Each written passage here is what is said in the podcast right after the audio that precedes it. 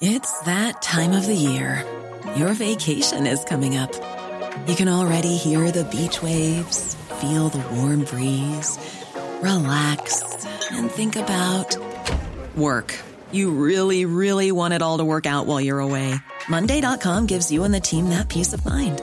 When all work is on one platform and everyone's in sync, things just flow wherever you are. Tap the banner to go to Monday.com.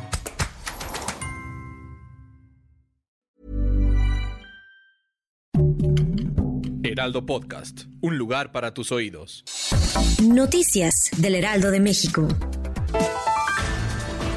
Los hechos del portazo que manifestantes realizaron ayer en Huachinango, Puebla, son gajes del oficio, dijo el presidente Andrés Manuel López Obrador al encabezar la conferencia mañanera en Puebla. El mandatario planteó que esto es normal, que son gajes del oficio y aseguró que ninguno de los elementos encargados de su seguridad fue reprendido.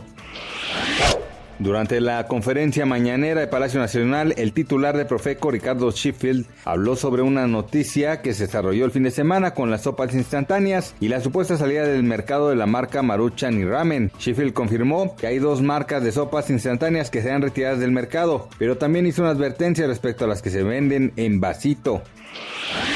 El primer ministro británico Boris Johnson admitió ayer a regañadientes que los problemas de desabastecimiento que se sufren en Reino Unido podrían llegar hasta Navidad, pero reiteró que no recurrirá a la inmigración descontrolada para solucionarlos.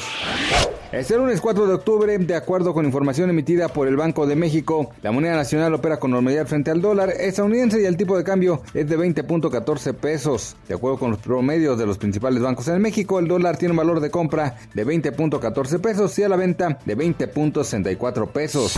Noticias del Heraldo de México.